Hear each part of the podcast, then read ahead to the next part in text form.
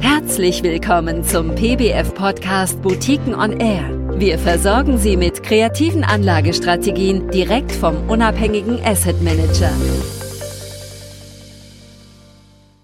Guten Tag, meine Damen und Herren. Ja, das kommt uns gar nicht mehr so einfach und locker über die Lippen im Moment, denn schreckliche Bilder und Nachrichten aus der Ukraine erreichen uns ja nun täglich und das schon seit drei Wochen.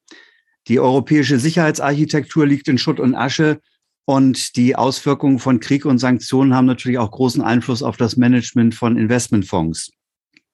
Ich habe heute Oliver Schuck äh, von der FPM Frankfurt Performance Management AG zugeschaltet und möchte von ihm erfahren, wie das Fondsmanagement in der aktuellen Lage agiert. Hallo, Herr Schuck. Hallo, Herr Höppenhöft, grüße Sie. Wie hat denn äh, das FBM Fondsmanagement auf die ersten Nachrichten aus der Ukraine reagiert? Äh, sind da große Umschichtungen in den Fonds vorgenommen worden? Haben Sie abgesichert? Ja, zunächst ganz wichtig, wir sind unserem Anlagestil treu geblieben. Das heißt, wir haben keine hektischen Änderungen vorgenommen, wir haben keine Kasse aufgebaut, kein Hedging, also keine Derivate zur Absicherung eingesetzt. Hintergrund ist nämlich, unsere Investoren, unsere professionellen Investoren, die legen ihre Asset-Allokation ja selbst fest. Die sagen, ich möchte diese Summe oder prozentual diesen Betrag in deutschen Aktien haben, in deutschen Small Mid Caps haben. Das heißt, für uns zählt ja ganz klar der Bereich Produktwahrheit und Klarheit.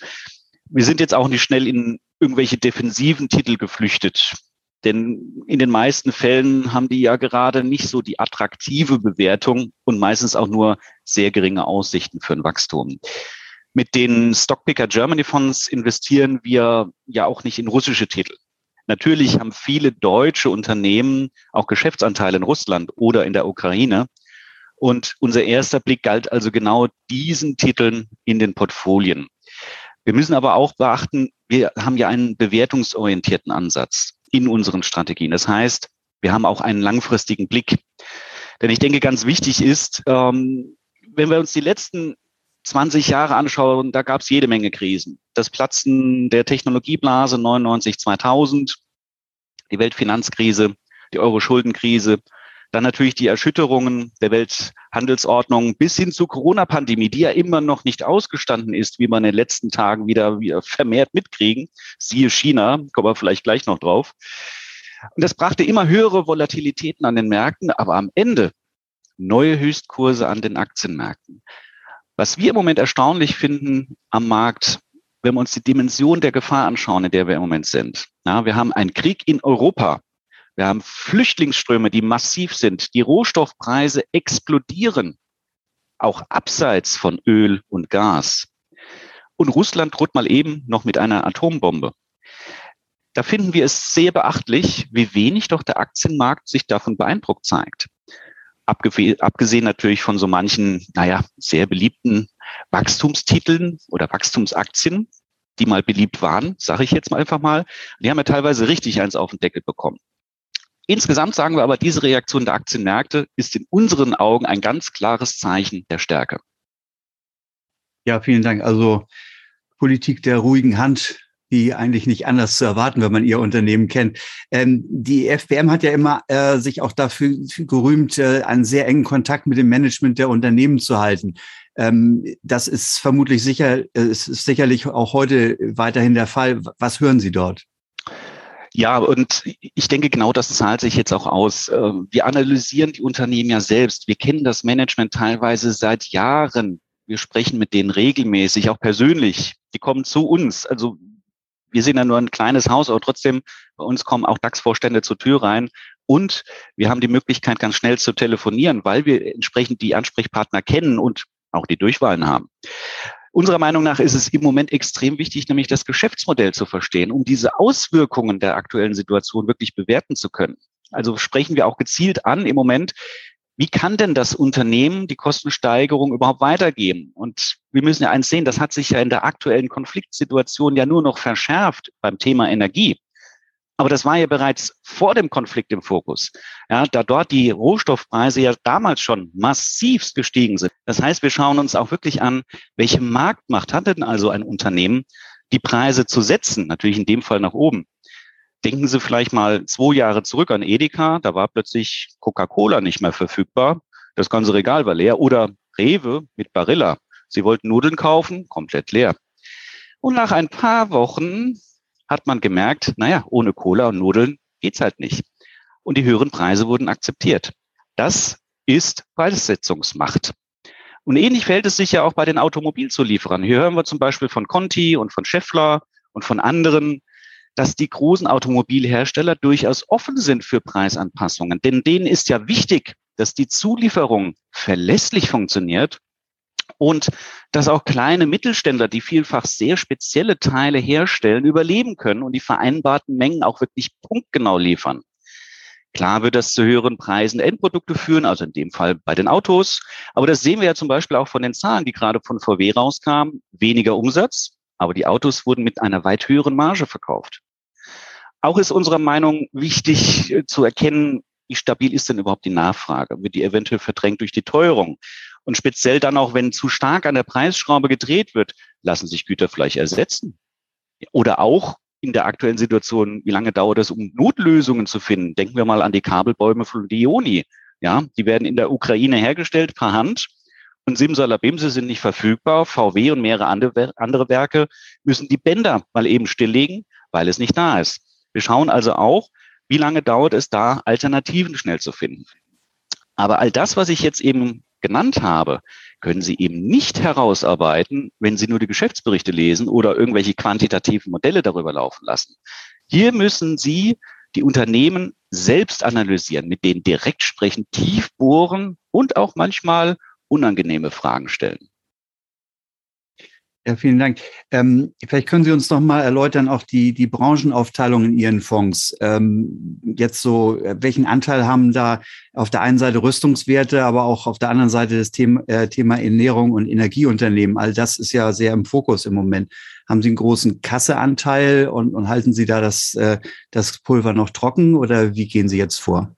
Also das ähm, Thema Kasse hatte ich kurz eben angerissen. Wir sind also immer voll investiert, da unsere Investoren die Asset-Allokation durchführen. Und ähm, wenn wir uns die Zuflüsse anschauen, die wir in letzter Zeit auch teilweise schon wieder sehen, dann wird es eigentlich direkt für den Nachkauf genutzt. Das heißt, wir sind voll investiert.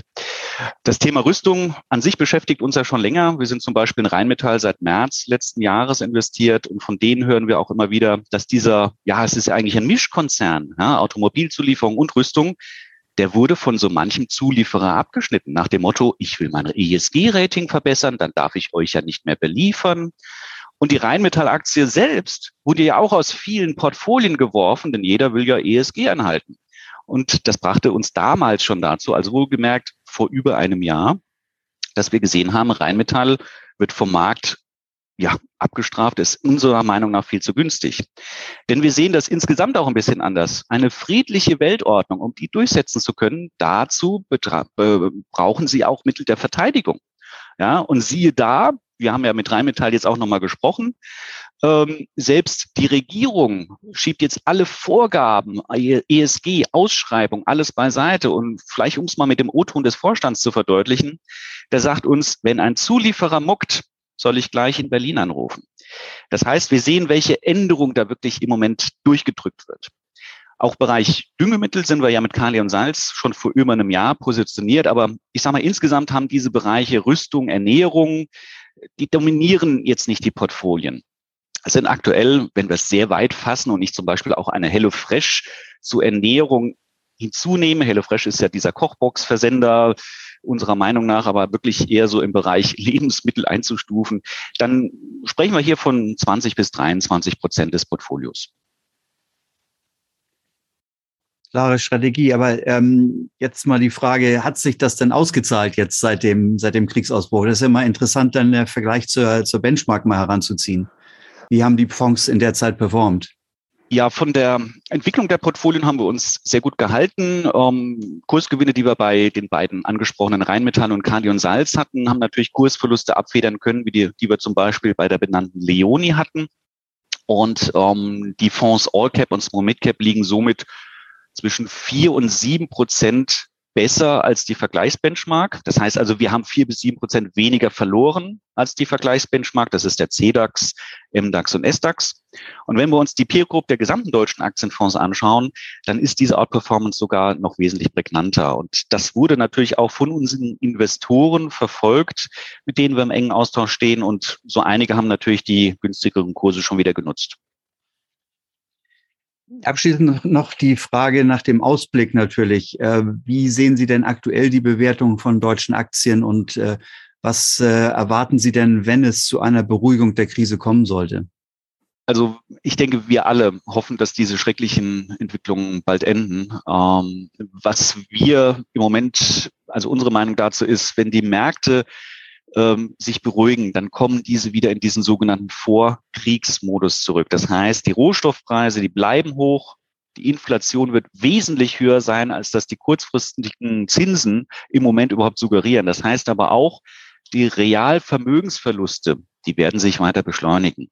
Das heißt also, auszuweichen in Anleihen oder Liquidität, die natürlich im Moment stabiler aussehen als schwankende Aktienkurse, dürfte weiter nicht die Lösung sein. Natürlich müssen wir sehen, mit den derzeitigen Verwerfungen, die jetzt aktuell auch wieder dazukommen, wird eine Rezession durchaus auch wahrscheinlicher. Ja? Denken Sie jetzt an China. Da sind jetzt aufgrund neuer Corona-Ausbrüche schon wieder mehrere Industriezentren zugemacht worden. Der Hafen von Shenzhen ist auch wieder zu. Da kommt also noch einiges auf uns zu. Aber wenn wir von Rezession sprechen, dann kommt die ja nicht aus der üblichen Ecke, die Nachfrage schwächt sich ab, sondern identisch wie daran, damals direkt vor der Corona-Krise wegen Verwerfungen auf der Angebotsseite. Und wenn sich also diese Rahmenbedingungen, sprich Logistik, Rohstoffe, Herstellungsprozesse normalisieren, dann wird diese Delle auch relativ schnell überwunden sein. Und damit sind also unserer Meinung nach Aktien im Vergleich zu Anleihen auf mittlere Sicht fast zwingend im Vorteil. Wir sehen auch insgesamt die Portfoliopositionen als niedrig bewertet an. Zusammenfassend kann man also sagen, wenn wir auf die letzten 20 Jahre zurückblicken, in denen wir FPM-Fonds managen, dann sehen wir gute Chancen, dass wir die Outperformance, die wir jetzt in dieser kritischen Phase schon aufgebaut haben, noch weiter für unsere Investoren ausbauen können, wenn sich die Krisenlage entspannt. Ja, vielen Dank, Herr Schuck, dass Sie uns äh, auch in diesen etwas schwierigen Zeiten zur Verfügung gestanden haben. Ich glaube, es macht viel Sinn, die Investoren immer auf dem Laufenden zu halten. Vielen Dank. Sehr gerne. Vielen Dank, Herr Hoppenhöft. Vielen Dank für Ihr Interesse an den von uns betreuten Boutiquenfonds. Hören Sie gerne wieder rein. Am besten geht das mit einem Abo auf der Podcast-Plattform Ihrer Wahl. Weitere Infos zu Boutiquenfonds finden Sie auf www.boutiquenfonds.de.